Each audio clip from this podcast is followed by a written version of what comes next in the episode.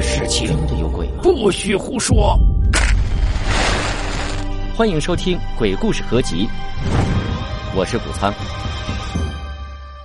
老伯沉了口气，继续说：“第一个人呢，是在老宅的井里被发现的，因为老宅里的所有人都有不在场的证明，所以警察认为他是在打水的时候失足掉进去的。第二个人呢，是被活活闷死在地窖里。”听说可能是地窖的门年久失修吧。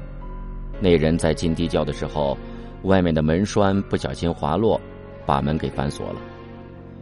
因为宅里的人呢那天都出门去了，所以没有人听到他的求救声。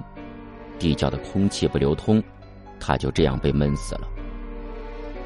说到这儿，老伯说的是口干舌燥，停下来喝了一口冒着热气的茶，润了润喉咙。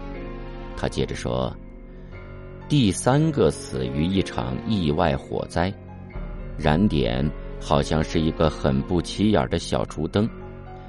当时其他人去外面吃饭，由于他得了重感冒，所以吃过药后就在自己的宅院里休息。第四个呢，是失足掉进水里淹死的，他不会游泳，听他朋友说，是因为意外连连。”他有些害怕了，因此就一个人去崖底的小河边走走，散散心，结果就这样有去无回了。第五个是变疯后自杀的，听说在他自杀的前几个晚上，总在屋子里大叫诅咒什么的，可能是被周围发生的事情吓得神志不清，承受不起了，所以选择了自杀。第六个。是在返程的途中出车祸死的，但是奇怪的是，调查人员说啊，根据轮胎的痕迹，他当时前方根本就没有车，但他的车却在那时候急转弯冲出了公路了。警方对外宣称是车子的性能出了问题，也没有深入调查，就当做一场意外不了了之了。现在老宅里还住着三个人。其中呢，一男一女是夫妻，另外一个是男的。他们说坚持要在老宅等到宅主旅游回来。其他的呢，老婆就说他也不清楚了。听到这儿，大壮低头若有所思的小声嘟囔着：“意外，巧合，不在场证明。不对，这事有蹊跷。”他转头看向老伯。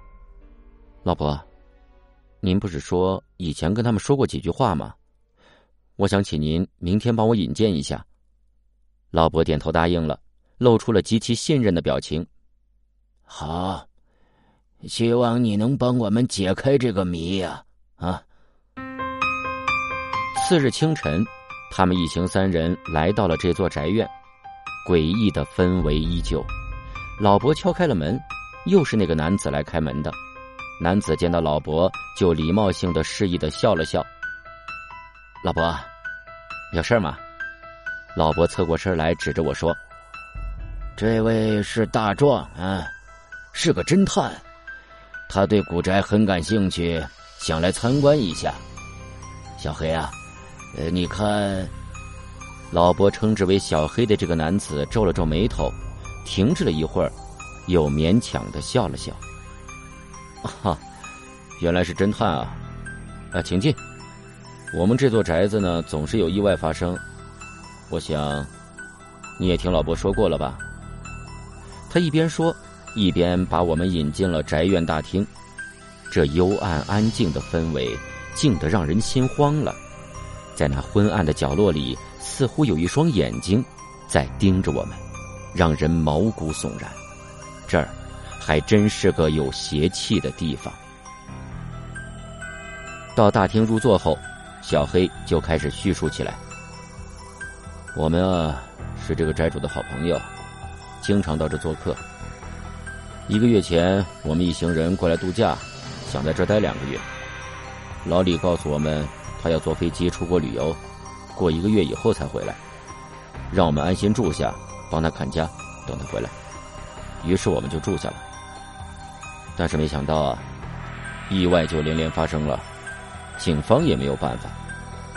我们以前也听老李说过，这个宅子有诅咒，但我们也没在意，以为他只是说说故事，吓唬我们罢了。没想到啊，我们这一行人来了。九个，现在却只剩下三个了。因为我们答应过老李帮他看家，所以才一直在这儿等他回来呢。大壮专心的听着，忽然插了一句：“哎，请问这有没有厕所啊？我有些内急。”“哦，有，就在屋后，你出门右转，向后院走就看见了。”大壮道了声谢，就急急忙忙的走了出去。